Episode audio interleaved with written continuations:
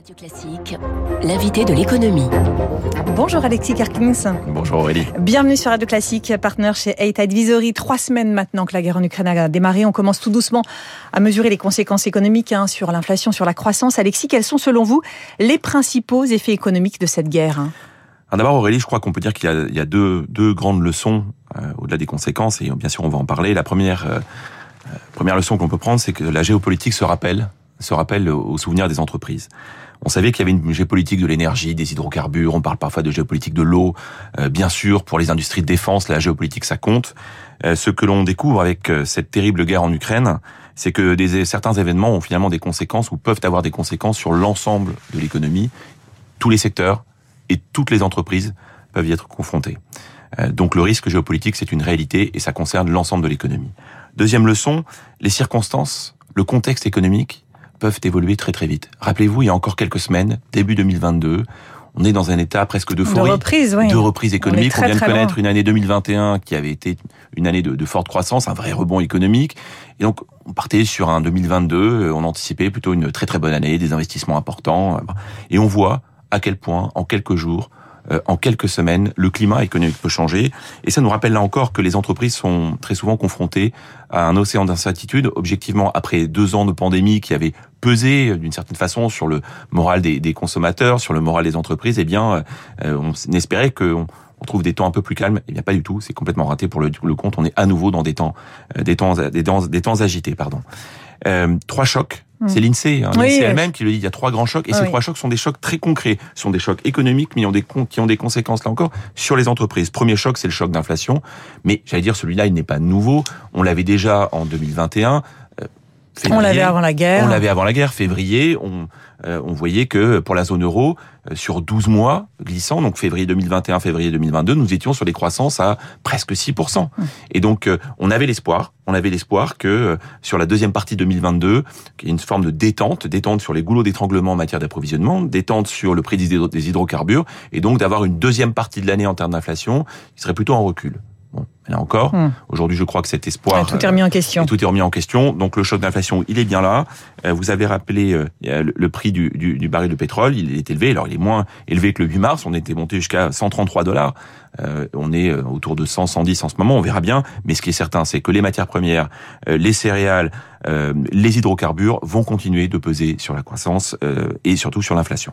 Deuxième élément, le choc d'approvisionnement. Je l'ai évoqué déjà sur les matières premières. Là encore, on sait déjà que, bien sûr, en provenance d'Ukraine et en provenance de Russie, il y aura des contraintes sur l'approvisionnement, mais il n'y a pas que ça. Euh, pensons à l'Asie, hmm. évidemment, est beaucoup plus important en termes d'approvisionnement. Beaucoup d'entreprises, y compris en France, souffrent déjà, vont continuer de souffrir de ruptures dans la chaîne d'approvisionnement. Alors d'abord parce que l'aérien est, plus compliqué. Hein. vous savez, quand on, on peut plus survoler la Russie quand on vient d'Asie, eh bien tous les approvisionnements aériens doivent prendre de nouvelles routes. C'est plus long, c'est plus cher. Euh, donc c'est plus compliqué. Et puis le prix des containers, le prix des containers euh, a beaucoup augmenté. En 2021, il a fait x2.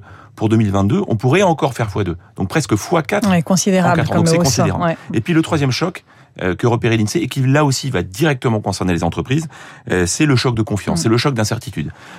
on le disait, vous avez rappelé il y a quelques minutes les, les prévisions de l'OCDE. Très objectivement, pour l'instant, on est dans le brouillard. Euh, Tous les instituts commencent un peu à faire ici ou là des prévisions. Tout le monde dit que forcément ça impactera la reprise et, la croissance, mais on ne sait pas euh, dans quelle mesure. Et, vous avez vous avez raison. Euh, on voit certains instituts commençaient, ou certaines organisations commençaient à faire les prévisions. On a eu euh, la Banque de France qui euh, a commencé à parler d'un potentiel de 50 points de base de moins de croissance pour 2022, peut-être même encore un peu plus pour 2023. Euh, en Allemagne, hier, l'Institut pour l'économie mondiale, l'IFW de, de Kiel, a été beaucoup plus dur, beaucoup plus dur. Imaginons pour l'Allemagne, ça ne serait plus 4% de croissance pour 2022, mais 2%. Donc euh, on voit tout de suite des impacts forts. Et puis l'OCDE qui euh, fait plutôt une, une, projection autour de 1% pour l'économie mondiale de moins, hein, 1% de moins de croissance. Donc là on était à plutôt 4-5, on sera plutôt sur 3-4 euh, et, et pour la France encore un peu plus bas. Alors au-delà des chiffres, qu'est-ce que ça nous dit? Ça nous dit que les entreprises, effectivement, vont être confrontées à un environnement sur les prochains mois qui risque d'être difficile, euh, embrouillard. Alors, on ne le voit pas encore, hein, soyons très concrets, mais je le rappelle, l'entreprise, quand euh, un manager ou une manager qui, s'occupe d'une entreprise doit gérer trois dimensions, Aurélie. Hmm. La croissance, la rentabilité et et le risque. Hum. Voilà. Alors justement, comment ces, ces chocs hein, dont vous parlez, ces trois chocs, inflation, approvisionnement, euh, confiance, impactent-ils euh, concrètement la gestion des entreprises? Eh bien, je vais reprendre cette trilogie. Euh, sur la croissance, très clairement, quand vous avez euh, aujourd'hui euh, une anticipation de demande qui peut freiner, euh, un risque d'inflation, donc un risque sur le pouvoir d'achat, eh bien, c'est potentiellement moins de croissance pour l'entreprise. Euh, parce qu'il y a de l'inflation, parce que potentiellement, il va falloir ajuster les salaires, et on le voit, c'est logique. Je veux dire, les salariés sont plus exigeants sur les rémunérations, demandent des augmentations de salaire. Ben, ça veut dire que potentiellement, les marges des entreprises peuvent être affectées, et donc ça peut jouer sur la croissance. ça joue aussi sur l'offre. Quand vous avez des problèmes d'approvisionnement, ce qu'on a évoqué, vous pouvez vous retrouver à certains moments, vous manquez de composants, donc vous ne pouvez plus produire comme vous le souhaitez, vous ne pouvez, plus livrer comme vous le souhaitez. Donc là encore, euh, problématique de, de, rentabilité, problématique de marge. Et puis euh, plus largement, tous les facteurs que nous sommes en train d'évoquer jouent, jouent sur le risque. Mmh. Et le risque, c'est une dimension que on a tendance à oublier. On parle souvent de croissance de chiffre d'affaires, donc des ventes pour l'entreprise, de croissance des résultats, des bénéfices. Mais on oublie que la gestion d'entreprise, c'est aussi la gestion du risque le risque, le risque qui se matérialise comme potentiellement euh, des difficultés sur euh, la demande, sur l'approvisionnement bien sûr, mais aussi sur ce manque de prévisibilité, sur ce brouillard que nous sommes en train d'évoquer. Et ça, ça va, ça se matérialise comment? Ben, ça se matérialise par exemple par des financements qui peuvent être plus coûteux, hmm. parce que vous anticipez une remontée des taux, parce que vous avez euh, vous-même, en tant qu'entrepreneur, vous avez euh, une volonté d'être prudent, plutôt que d'engager des dépenses certaines, de faire des grands plans d'investissement, eh bien vous allez potentiellement les reporter.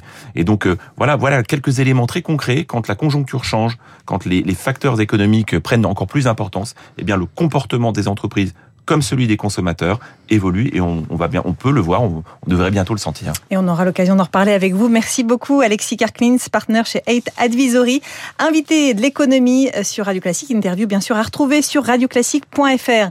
Restez avec nous, la matinale continue, 7h22 sur Radio Classique. Dans un instant, l'info